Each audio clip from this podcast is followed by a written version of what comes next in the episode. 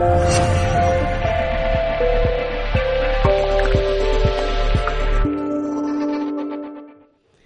Feliz lunes para todos en Gente Brillante, tu programa de coaching y desarrollo personal y profesional. Estoy feliz de volver. Yo no sé cuántos programas tenía que no estaba aquí con Marta. ¿Qué tal? Demasiados, muy sí.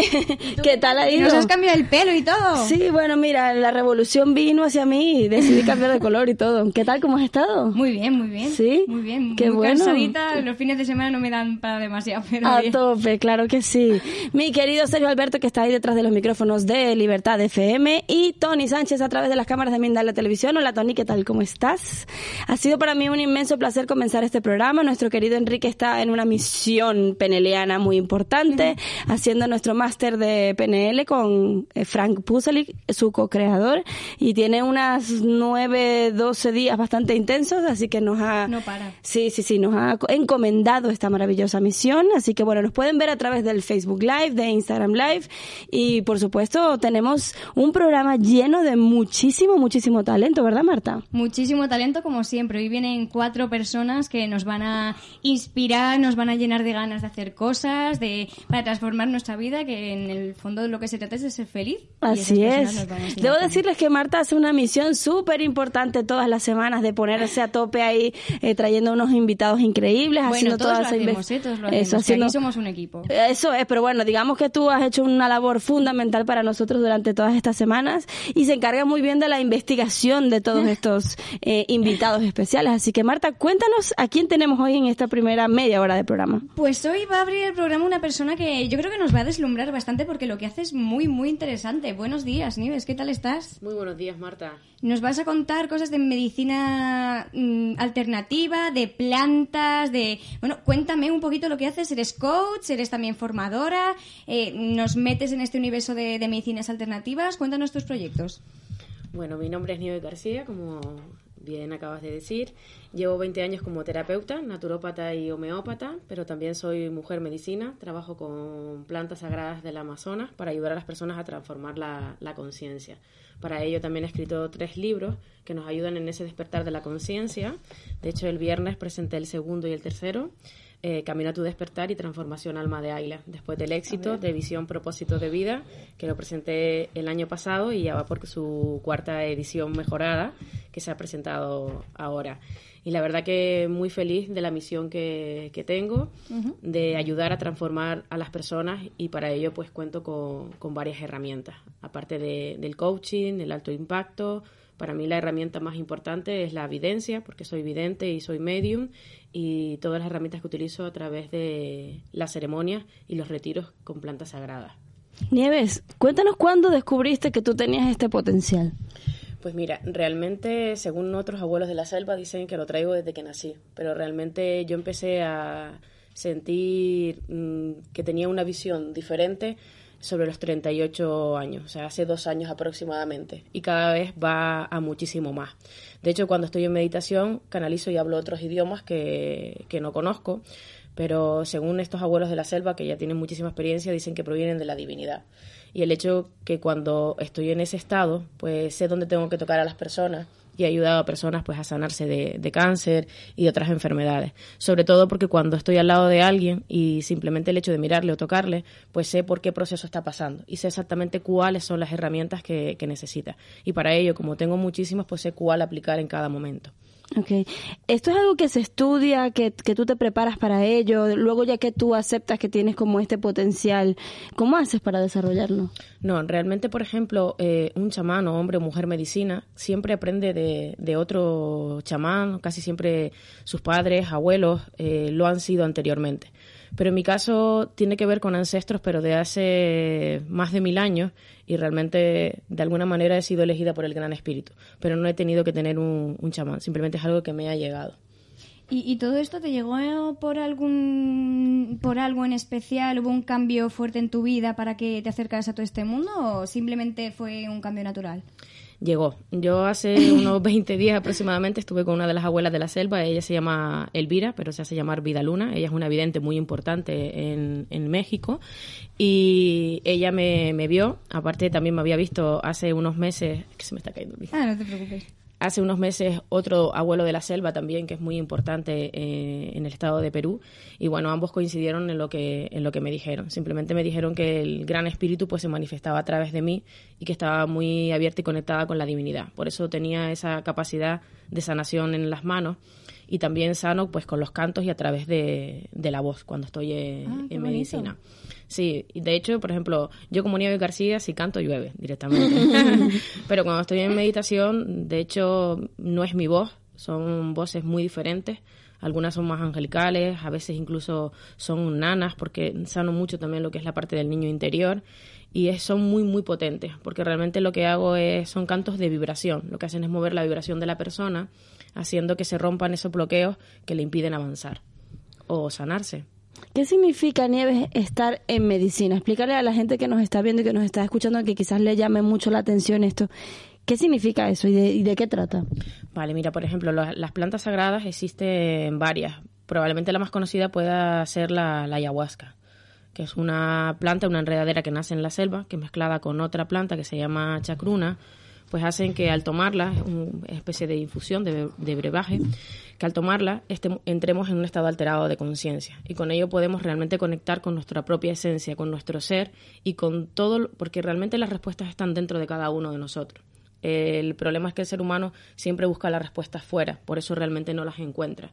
Entonces la medicina es tu propio espejo, donde te va a hacer encontrar esas respuestas que tú necesitas pues para solucionar tu vida, ya sea porque tengas una enfermedad y necesites solucionarla, o tengas un problema en una relación de pareja, problemas con tu familia o problemas económicos, porque la medicina te va a decir dónde realmente está el problema y qué es lo que cada persona tiene que transformar y cambiar. Eh, hay, hay una cosa que, bueno, he tenido la, la oportunidad de mm, conocer gente que ya ha estado en este tipo de terapias alternativas. eh, no, no sé si le llaman así, ¿le llaman así terapias alternativas o cómo bueno, le dicen? mm, son plantas sagradas, no se les suele llamar terapias alternativas, o sea, no está dentro de lo que está considerado como terapias alternativas. Bueno, digamos Pero que es la medicina han, de nuestros eso, ancestros. han, han, han hecho este tipo de medicinas. Eh, ciertamente hay una parte de ellos que te dice como esto no se, no se debe contar, o sea, la, experiencia es como muy individual, muy personal y casi nunca como que la persona que lo hace te cuenta a ciencia cierta qué es lo que vivió. Y hay otras que te dicen simplemente... Eh, eh, pasas por muchos procesos, vives muchas cosas, etcétera. Entonces siento que hay como un, una especie de miedo, bloqueo entre la persona que decide hacerlo y la otra persona que dice, mira, definitivamente esto no es para mí. ¿Cuándo está determinado que una persona puede hacer es- este tipo de cosas?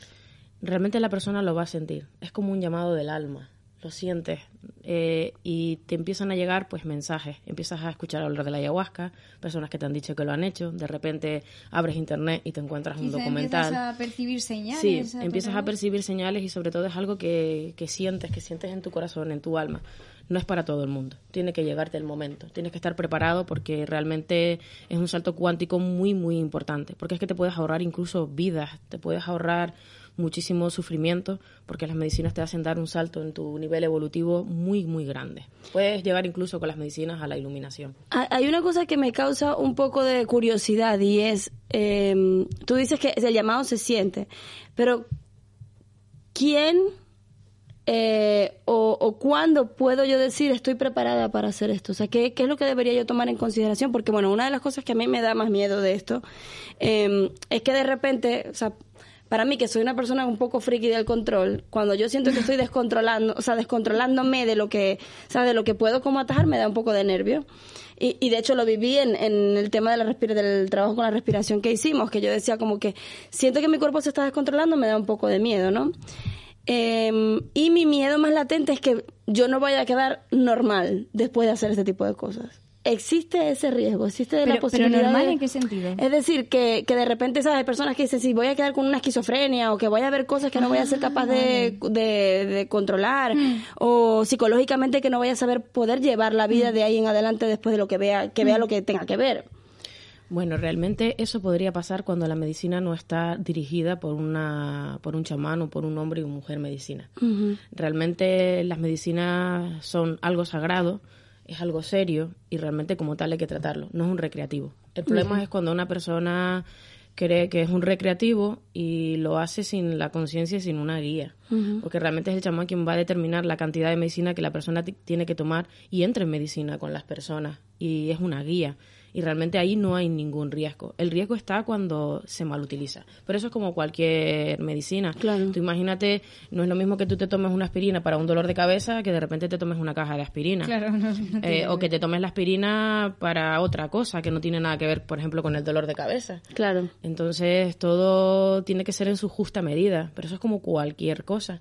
Eh, todo puede ser en un punto medio bueno, pero si te vas a los extremos ya no lo es. Entonces, realmente, una, la medicina sagrada, utilizada con respeto y con un guía, son maravillosas. Ahora, si se mal utilizan, pues realmente puedes quedar muy mal. Claro. Porque para empezar hay que tener eh, en cuenta eh, que las personas no se hayan drogado, que las personas no hayan tomado alcohol, incluso unos días antes hay que hacer un tipo de dieta especial. eh, Entiendo que personas que tomen antidepresivos, ansiolíticos no deberían... personas que, por ejemplo, llevan una larga temporada tomando antidepresivos tampoco deben de tomar ciertas medicinas. Pueden tomar otras que son para purificarse y limpiarse y luego hacerlo. De hecho, hay personas que ya han sido desahuciadas por los médicos y les han dado a lo mejor uno o dos meses de vida, se han ido a la selva y se han sanado. Pero porque han estado en el sitio correcto y ahí han tenido pues los guías y han trabajado con las plantas y lo que han hecho es una purificación y realmente han podido sanar de, su, de sus enfermedades. Pero realmente lo más importante con cualquier medicina que cualquier ser humano utilice es que tiene que haber una buena guía y saber qué es lo que podemos tomar y qué es lo que no. Pero ¿cómo guías tú exactamente a, a tus pacientes, a la gente con la que trabajas? ¿Cómo les, les llevas por ese camino y les tratas medicinalmente? Bueno, realmente lo que se hacen son ceremonias, suelen durar entre dos y tres días. La ceremonia, por ejemplo, de la ayahuasca dura una noche completa. Y previamente a eso, pues se hace un diagnóstico médico para saber cuáles son los síntomas que tiene la persona, las enfermedades y realmente qué es lo que quiere trabajar. Porque las medicinas van a trabajar en aquel propósito que la persona ponga. Entonces, ya en ese momento ya yo también estoy preparada, estoy en ese estado alterado de la conciencia, donde sé exactamente qué es lo que necesita cada persona. Ahí es donde más se me despierta esa parte de evidencia, esa parte de, de sanación a través de, de los cantos y sé exactamente qué es lo que necesita cada persona. Y bueno, las experiencias son maravillosas. ¿Cómo escoger Nieves? Porque mm, muchas de las veces cu- las personas que he tenido contacto con, con estas que hacen este tipo de cosas te dicen, siempre es importante escoger un buen chamán, una persona que guíe eh, este mm, la medicina como tal, porque de ahí te vas a sentir como confiada y tranquila de que todo el proceso se va a vivir de la manera más sana posible. Entonces, ¿qué características debo tener en cuenta para tomar, o sea, la decisión de con quién hacer esta, este tipo de cosas? Realmente yo pienso que cuando una persona está preparada siempre le van a llegar las personas adecuadas. A menos que todavía tengas que aprender algo y tengas que vivir una situación difícil, que te pueda parecer una persona que, que no sea la correcta. Pero yo creo que, que eso se nota, que eso se transmite. Sí, porque uno en realidad, yo estuve un fin de semana, bueno, un fin de semana estuvimos cuatro días juntas, ¿no? Sí, cuatro días. Cuatro días juntos, bueno, casi más de un fin de semana, juntas. de eh, semana largo. Sí, y Nieves sí tiene la, la particularidad de que tiene una energía como demasiado pura. No te transmite algo así como ella es, sino más bien es como muy sana, muy tranquila, muy abierta. Eh, estábamos en un sitio particularmente energético. Yo decía que yo sentía como cosas y ella me decía sí, eh, pero como desde la tranquilidad, ¿no? Y, y eso es importante porque una vez se va como con mucho recelo con esas cosas porque yo digo, si ella es vidente, entonces ella está viendo cosas de mí por ahí o yo creo que para estas por- cosas hay que ir con la mente también muy Muy abierta, abierta, y quitarse sí. los prejuicios de encima porque luego igual puedes no, no volver a repetirlo, no creer en ello, pero si vas con la mente llena de etiquetas y así como enclaustrada no, no vas a conseguir nada. Bueno, de todas maneras, la, la medicina actúa a nivel de, de nuestra mente. O sea, nosotros tenemos. eh, nuestra mente consciente es el 5%, que es lo que utilizamos, que es lo que hace que seamos conscientes de que estamos, por ejemplo, aquí y ahora. Pero el 95% de nuestra mente, esa parte subconsciente, es la que nosotros nos controla de una manera automática. Realmente, cuando nosotros entramos en medicina, esa, ese 5% se apaga y se conecta al 95%. Entonces, imagínate realmente a toda la información que podemos acceder. Claro. Claro. Porque ya dejas de ser, por ejemplo, Andrea y Marta como tal, o sea, pasáis a ser el todo. Y la perspectiva es impresionante. Imagínate lo que somos capaces de hacer simplemente con el 5%, imagínate con ese 95%. Y bueno, todo esto está estudiado científicamente. Aquí, por ejemplo, hablo de, del bufo alvarius, que está, se le conoce como la molécula de Dios, que es el, una hormona que se llama 5-meo-DMT, que solo se genera el día del nacimiento y el día de, de nuestra muerte. Wow. Y con esta sustancia que proviene del bufo alvarius, que es, una, es un sapo que vive en el desierto de México, en Sonora y él genera unas glándulas ese 5-meo-DMT. Entonces, cuando entramos en contacto, pues realmente vives el nacimiento, vives la muerte, puedes ver otras vidas y puedes solucionar incluso temas de esta vida que están relacionados con vidas anteriores. Casi siempre son problemas incluso con, con los padres porque yo he descubierto con mi experiencia que los elegimos antes de nacer y los elegimos a veces, elegimos padres, por ejemplo, que no, que luego nos quejamos de cómo son, porque a lo mejor nos Eso maltratan, porque nos maltratan, y realmente yo llegué al punto, lo descubrí en una ceremonia, de que los elegimos para sanar culpas de vidas anteriores. Entonces venimos con esa culpa que necesita castigo. Entonces ya lo traemos de atrás y por eso nos pasan estas situaciones. Cuando lo sanas, la relación con los padres también sana. O sea, es como si me los cambiaron. Esa es a Claro. veces la- Yo creo que realmente cuando sanas mentalmente, cuando estás tú tranquilo y en paz contigo mismo, es como que estás en paz con todo. Sana y todo. las cosas las ves también desde otra perspectiva completamente diferente. Que quizá te vengan los mismos problemas, pero tu respuesta a ellos es muy diferente. Entonces así es mucho más fácil de, de hacer todo. Sí, sí, sana absolutamente todo. Cuando cualquier ser humano sana en todo su ser, sanan todo. Sana su relación de pareja, sus relaciones familiares, comienza a tener abundancia, se le abren sus caminos.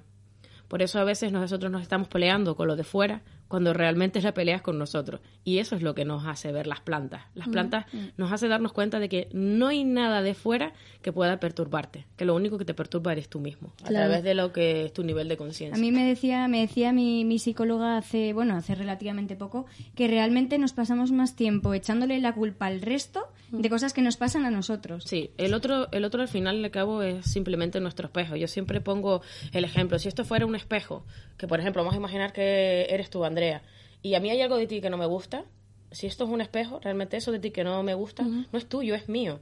O sea, tú simplemente eres la oportunidad que la vida me da para darme cuenta de que yo tengo que transformar algo en mí. No eres tú, soy Claro, yo. claro. Porque yo a lo mejor puedo ver algo malo en ti, pero luego Marta te ve y en ti ve algo maravilloso. Entonces realmente no es algo mío ni es algo de ella. O sea, lo maravilloso que ella ve en ti es de ella y lo malo que yo veo en ti es mío. Claro, claro. Entonces, los otros son solo nuestra gran oportunidad. O sea, tu mayor enemigo es tu mayor regalo. Tu enfermedad es tu amiga también, porque realmente es esa oportunidad de estar indicándote que no estás en el camino adecuado. Claro. Yo, por ejemplo, en mis libros, en mi trilogía, son escritas en meditación, o sea, son canalizadas. Tiene la peculiaridad que también que si los, los abrimos al azar nos da una respuesta de lo que necesitamos cada momento. y son de- de mágicos porque ya Ay, yo a lo ver, probé. ¿Eso, eso Sí. cómo funciona? A ver. ¿Cómo Lo tomas, lo abres al azar. Si quieres, lo puedes llevar a tu corazón, Marta, para azar. que conecte contigo. Llévalo a tu A corazón. tu corazón primero. Sí, para que conecte contigo. A ver. Y lo abres y te va a dar un mensaje. Dios, qué, qué, qué misterio. La mente. Bueno, pues si quieres léelo y así también para, para los que están escuchando. A ver, venga, os, os leo, Eso. os leo un parrafito. El poder de nuestra mente crea nuestra realidad. Si pudieras entender lo poderosa que es tu mente, podrías modificar y cambiar cualquier aspecto de tu vida. Y cuando digo cualquier aspecto, me refiero a absolutamente todo. Oye, pues es bastante... Jolín. Los resultados que tenemos en nuestras vidas proceden de nuestra programación. De nuestra programación llegan nuestros pensamientos, de nuestros pensamientos nuestras emociones, de nuestras emociones nuestras acciones y son nuestras acciones las que crean nuestra realidad.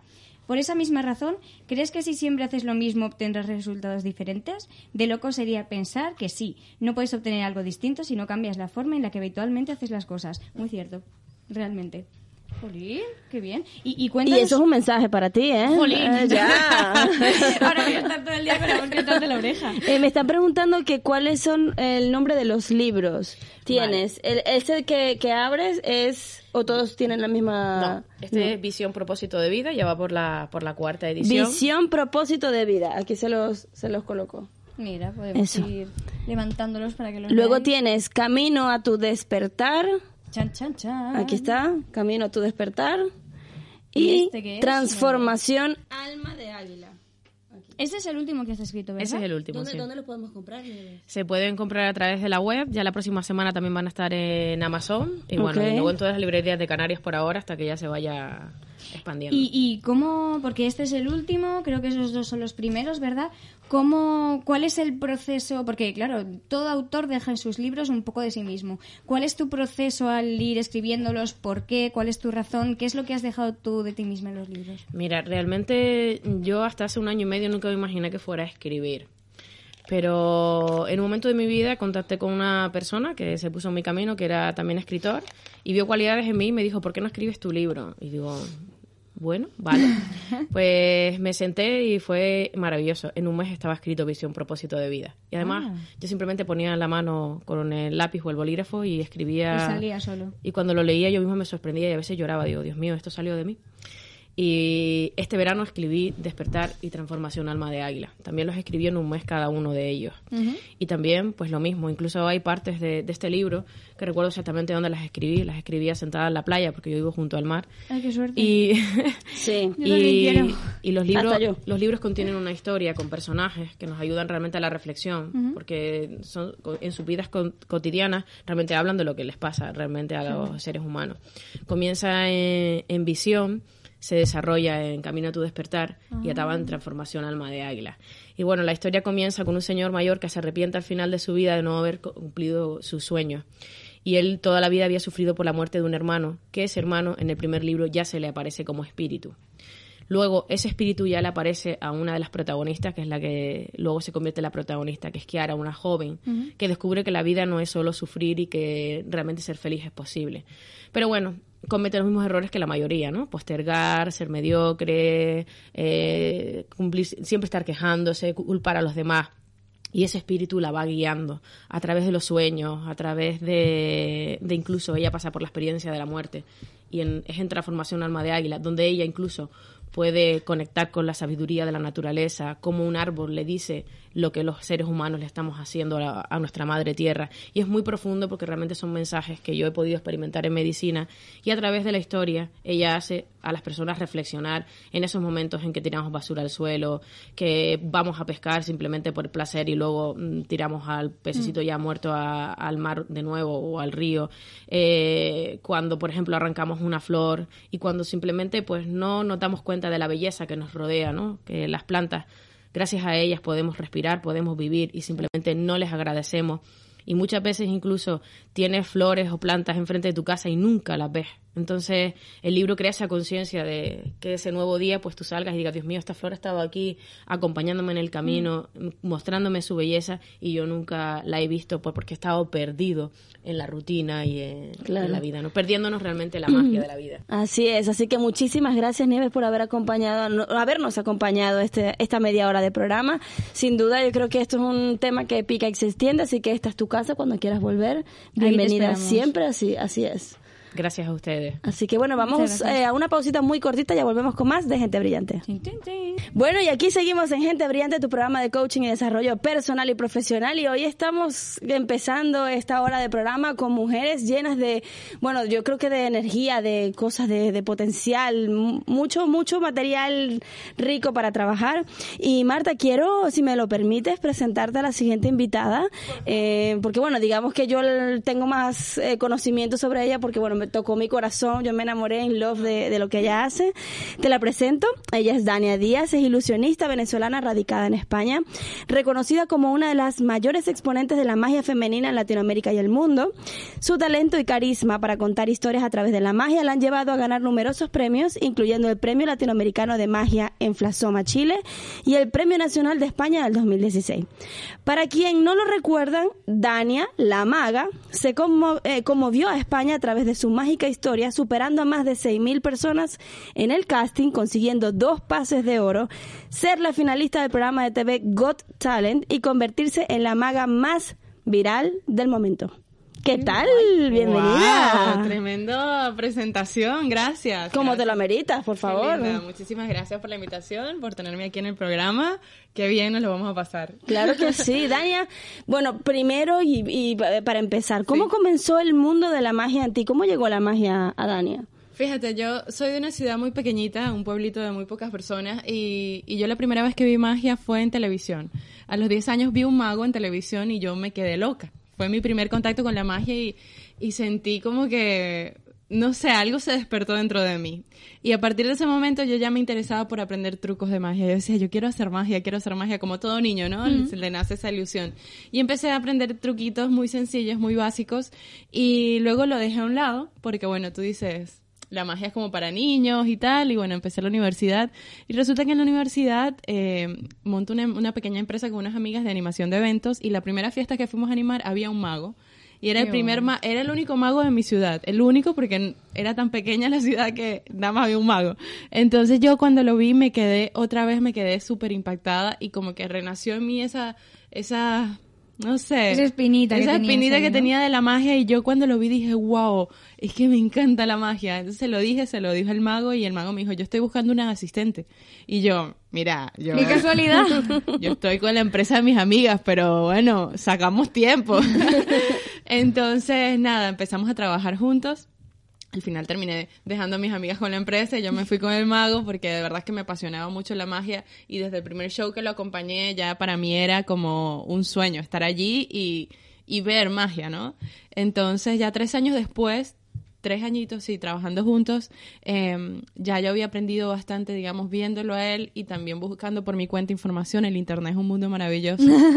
eh, en el San cual también, Google. sí, sí, sí, tú puedes encontrar todo por allí y... Y de hecho me contacté con otros magos de la capital, en Caracas, que me dijeron, vente, aquí hay una tienda de magia, aquí te puedes comprar tus libros para que tú aprendas y tal. Y me, me eché un viaje de ocho horas en autobús hasta la capital para nada más irme a comprar que unos libros de magia para poder aprender, porque ya... Eso es algo- pasión y lo demás son tonterías. Claro, ¿no? Y además la magia, bueno, es muy autodidacta, ¿no? Porque hay, hay escuelas, hay, hay magos que enseñan, pero en mi ciudad no había... El mago con el que trabajaba no estaba interesado en enseñarme. Entonces, mm, mm, nada, me encerré en mi habitación a estudiar, a estudiar, a practicar, a ensayar y empecé a hacer magia a mis amigos en la universidad. Y entonces cada día llegaba, pero yo era que me aprendía uno y yo lo quería hacer perfecto. Entonces llegaba y se los hacía y todos flipaban y tal. Y a la semana siguiente, Dani, ah, no, otra más. Y yo les voy a hacer el mismo, ¿ok? El mismo. No, otro, no, el mismo. El mismo truco así como por tres meses. Hasta que, bueno, ya iba avanzando poco a poco y llegó un punto en el cual dije, nada, quiero, quiero intentar, intentar hacer, ser yo la maga, hacer mis shows y ahí fue cuando dejé de ser asistente para convertirme en la maga. ¿Y, y cómo creaste tus shows? Bueno, empecé con una maletita muy pequeña, eh, haciendo magia para niños, magia para cumpleaños, eh, con pañuelitos que desaparecen, Ay, aprendí guay. a hacer también cositas, cosas con cartas, ya sabía hacer, pero empecé con una maletita muy pequeña que se empezó a hacer cada vez más grande, cada vez compraba más y más cosas, todo lo que ganaba lo reinvertía en magia y así ha sido siempre y así va a ser siempre. Este, entonces hasta que 10 años después aquí estoy con ustedes hablando. Qué fuerte. Dania, una de las cosas que, mm, que uno más eh, ve como latente allí. Mira, dale, dale play allá que Sí, ella está no intentando. se sí, creo que la señal. Sí, Exacto. ahí. Eh, da- eh, una de las cosas que más eh, ha favorecido el, el mundo y eh, en líneas generales es el tema de las redes sociales.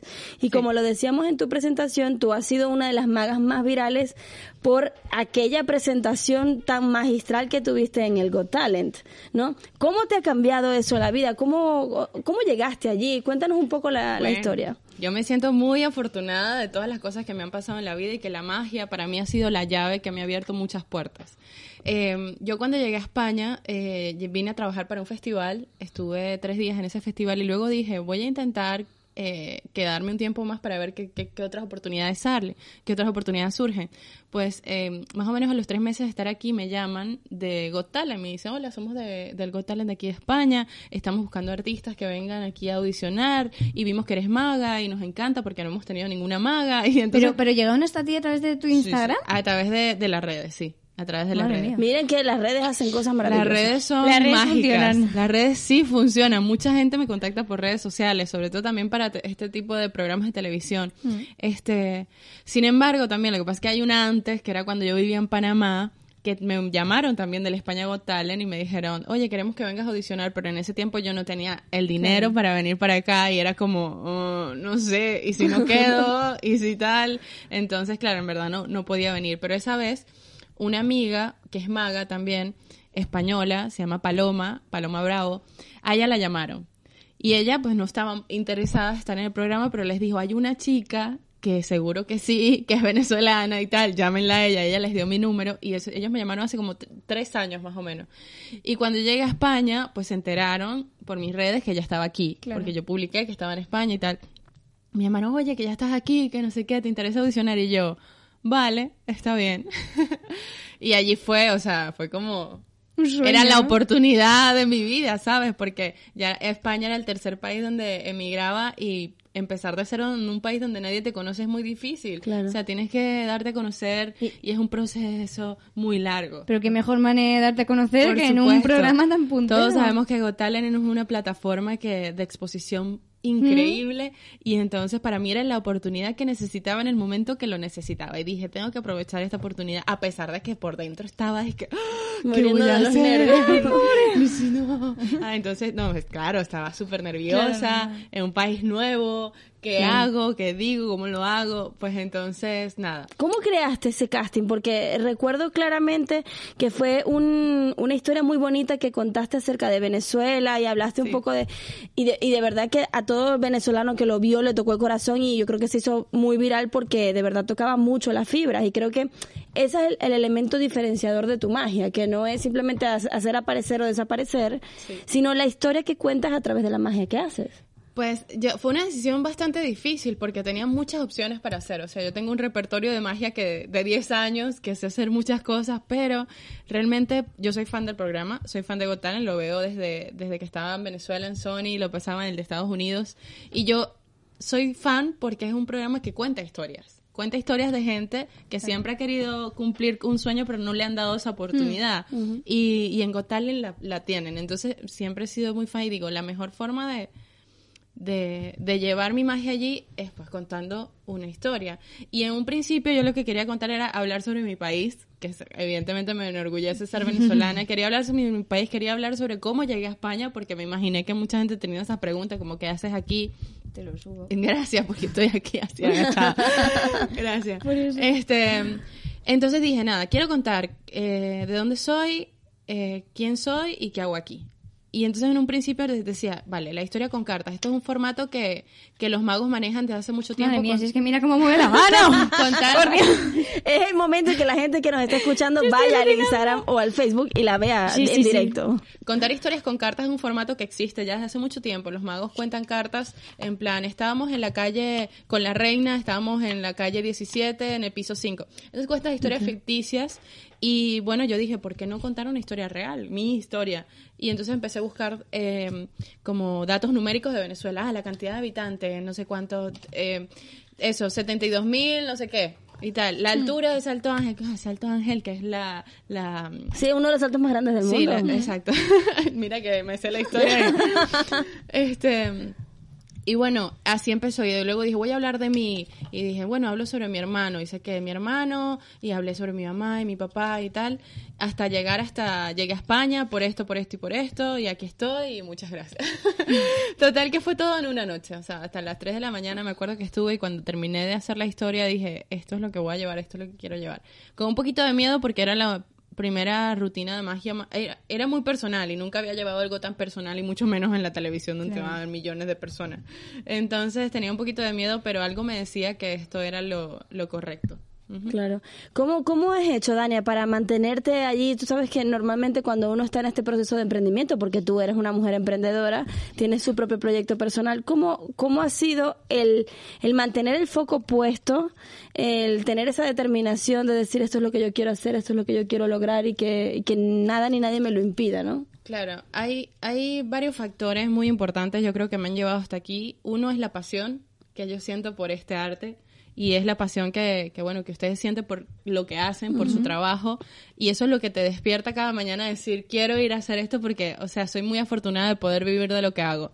Primero la pasión, luego está la perseverancia, que, que no es mentira que el que persevera alcanza, o sea, no dejar de intentarlo, porque el día que tú te das por vencido, ya olvídate, o sea, olvídate, ya no lleva chance. Tienes que mantener esa, ser perseverante y tener mucha paciencia. Entonces, pasión, perseverancia, paciencia, porque realmente estar aquí en España Y bueno, ser, ser emigrante también es un proceso de mucha paciencia. Yo en un principio no podía salir de este país por temas de papeles. Hay muchos trabajos que tuve que rechazar por temas de papeles.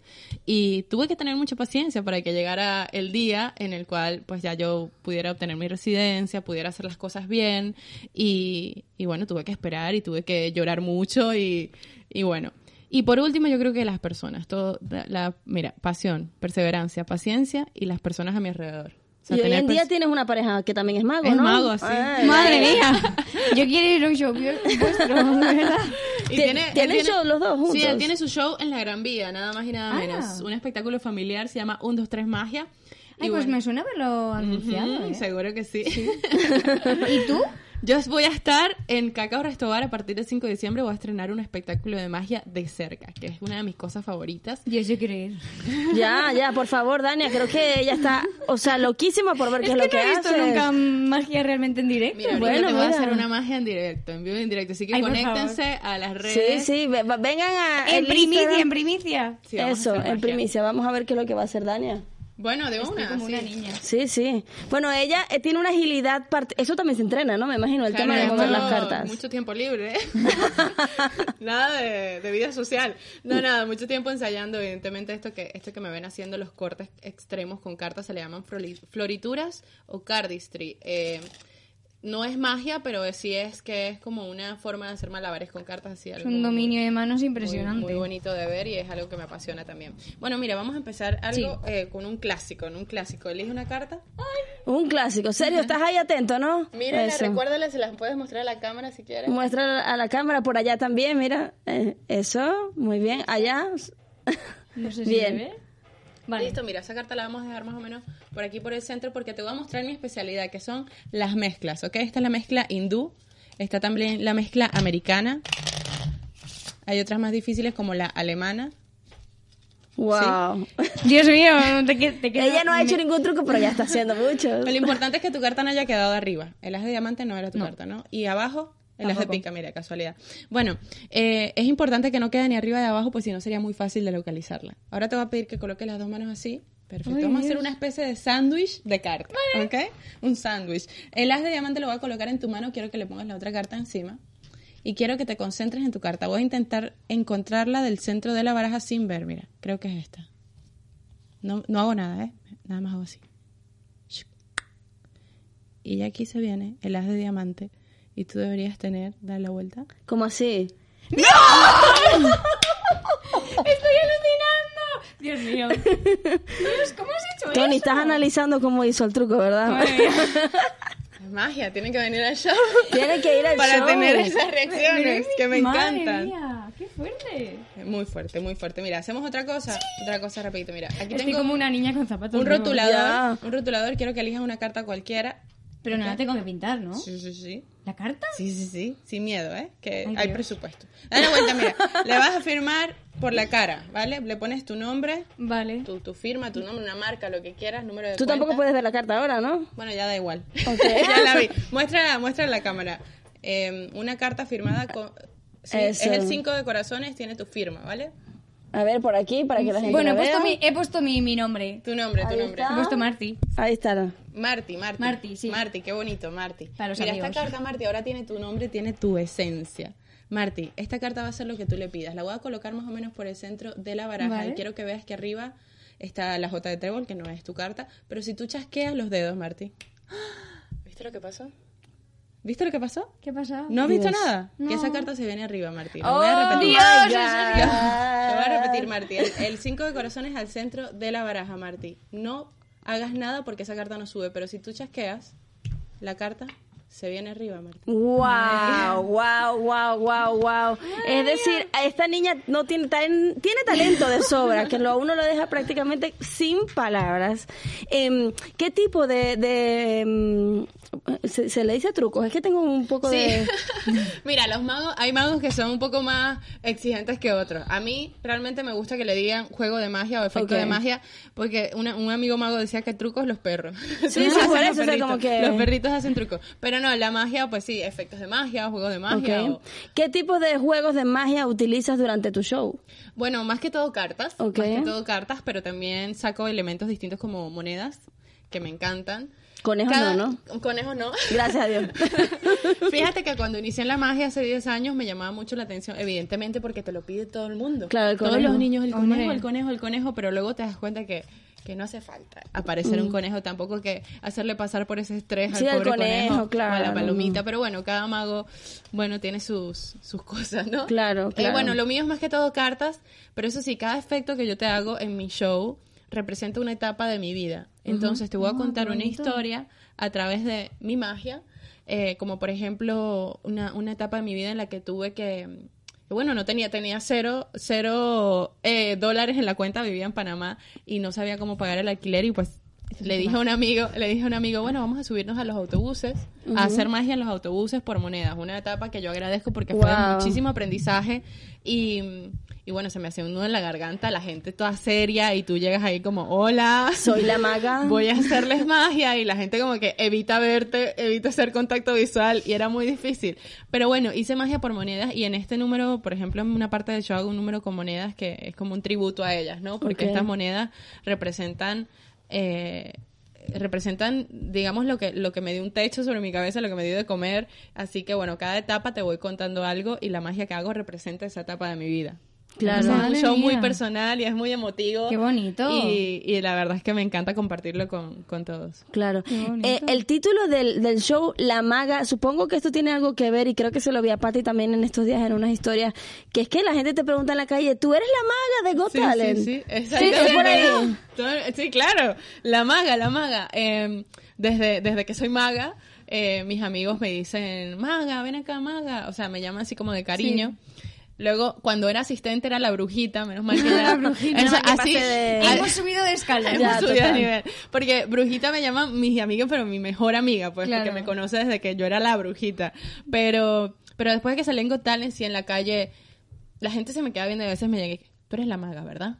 Y yo, sí, sí, soy la maga, soy la maga. Entonces, para mí representa muchísimo esta palabra, ¿no? Qué bonito. Claro. Porque, porque bueno, es, es con lo que la gente me identifica y para mí es, es muy potente. Claro. Y ahora quiero preguntarte una cosa, ¿qué te gustaría si tuvieses una proyección de aquí a unos cinco años? ¿Qué te gustaría que sucediese con, con Dania y con la maga, con, con todo este proyecto que has, que has creado? Wow, bueno, nada, me- a mí me encantaría hacer muchas cosas.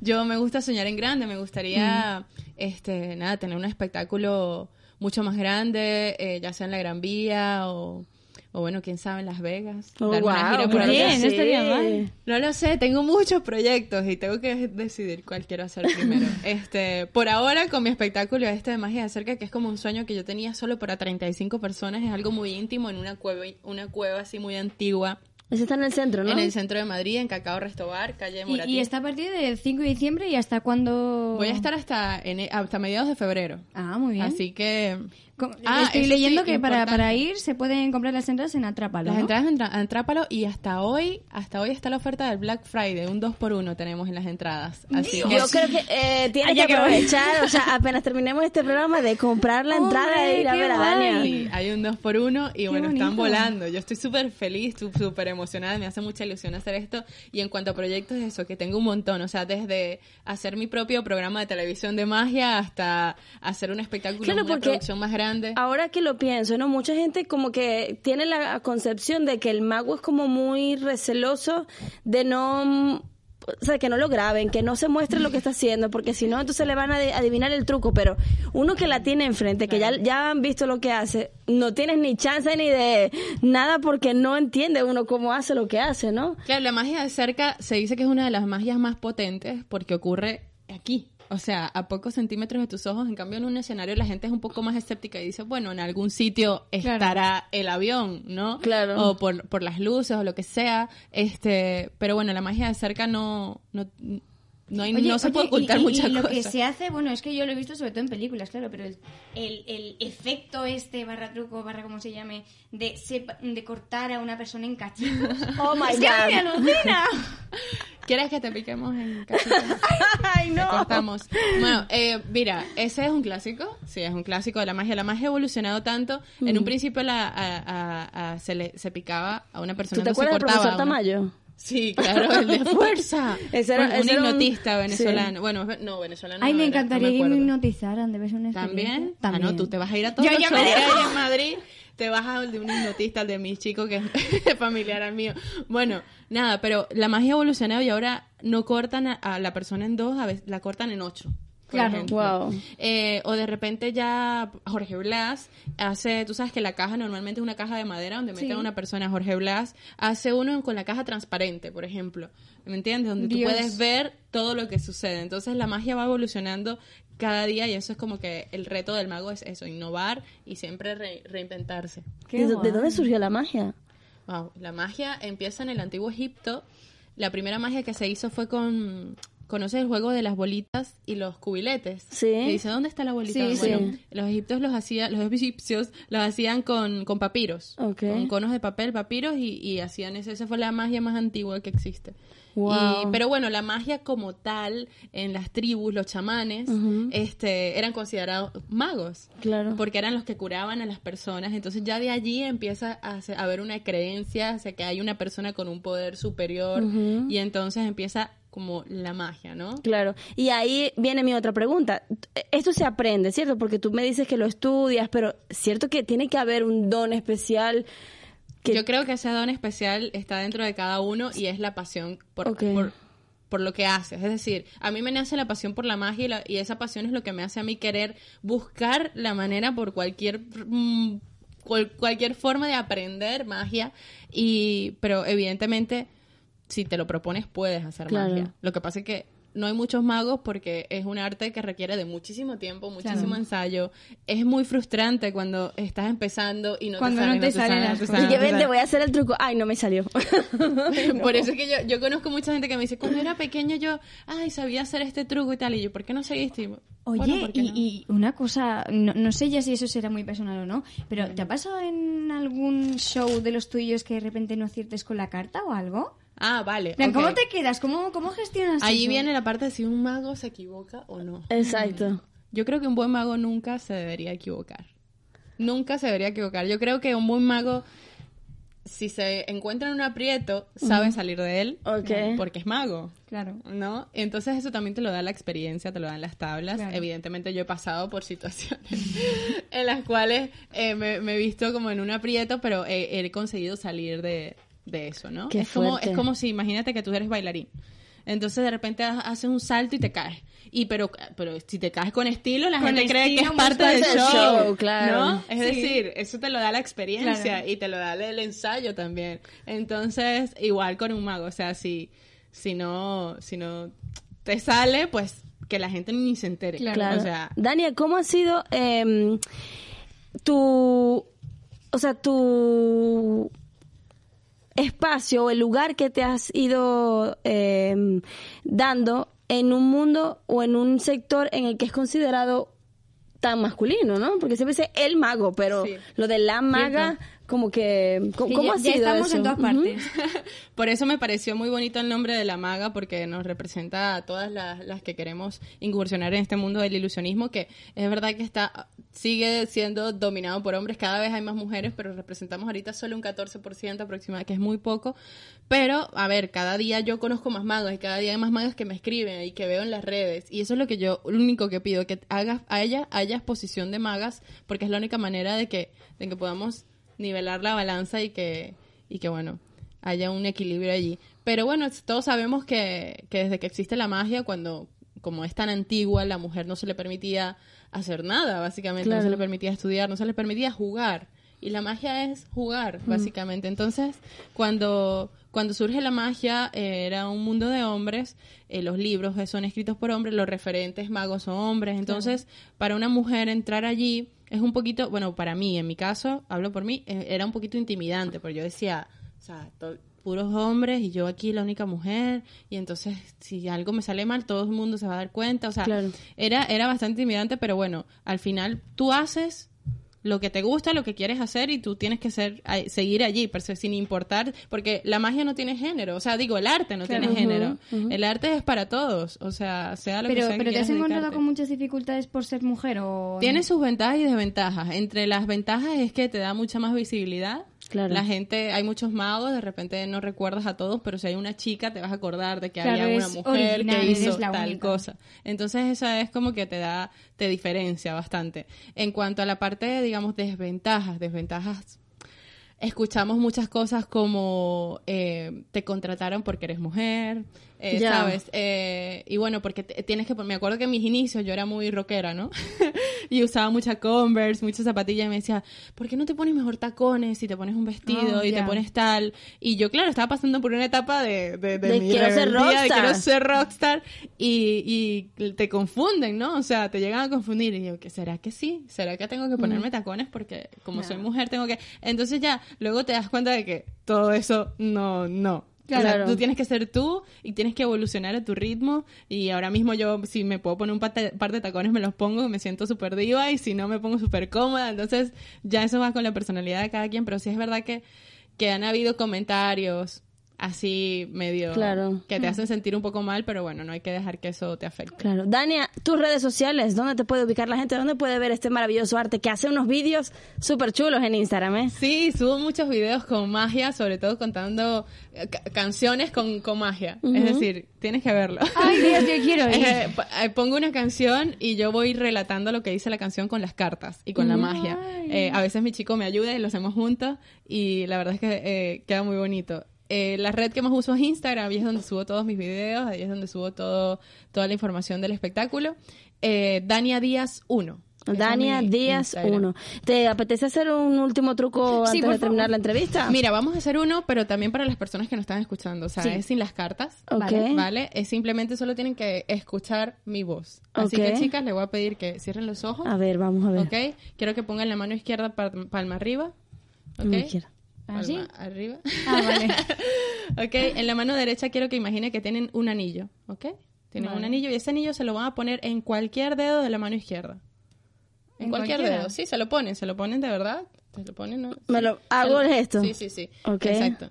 Te lo pone. Y lo, y lo dejan puesto allí. Lo dejan puesto con la otra mano, se sujetan el dedo donde lo tienen puesto. Ok. Es muy importante. Vale. Entonces se lo dejan allí. Ahora quiero que piensen un número del 1 al 10.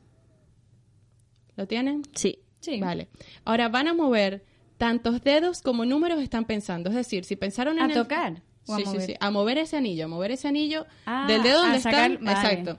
Vamos, no lo tienes que sacar porque es imaginario, digo. lo, lo puedes rodar, ¿no? vale. Porque el anillo es mágico. Vale, entonces, si pensaron en el 3, por ejemplo, cuentan el dedo de al lado, de la izquierda y de la derecha, cuentan uno y así siguen, sin saltarse dedos. Si de casualidad llegan al meñique, pues retroceden al anular. Si llegan al pulgar, retroceden al índice, ¿vale? Entonces, piensen en un número del 1 al 10 y empiecen a contar tantos dedos como números están pensando. Háganlo ahora. Ok. Dios, no veo. ¿Listo? Vale. Mantengan ese anillo allí, sujeten ese dedo. Ahora quiero que le demos un número a cada dedo. Es decir, el pulgar es número 1, el índice el número 2, el, el medio el número 3, el anular el 4 y el meñique el número 5. Ese dedo donde ustedes están, piensen en el número que, que lo identifica. Ahora van a mover tantos dedos como el número que están pensando. ¿Ok? Ya va, ¿cómo? Van a, ese número donde estás, Ajá. por ejemplo, si estás en el, en el índice, es el número 2, ujú. vas a mover tantos dedos como ese número. Ok. ¿Vale? Ok, ahora manténganse allí porque me está llegando una información. Igual a las personas que están en casa, eh, quiero que bajen el pulgar porque no está allí y el meñique porque tampoco está allí. ¿Ok? Ahora quiero que, que muevan ese anillo solamente un dedito. ¿Ok?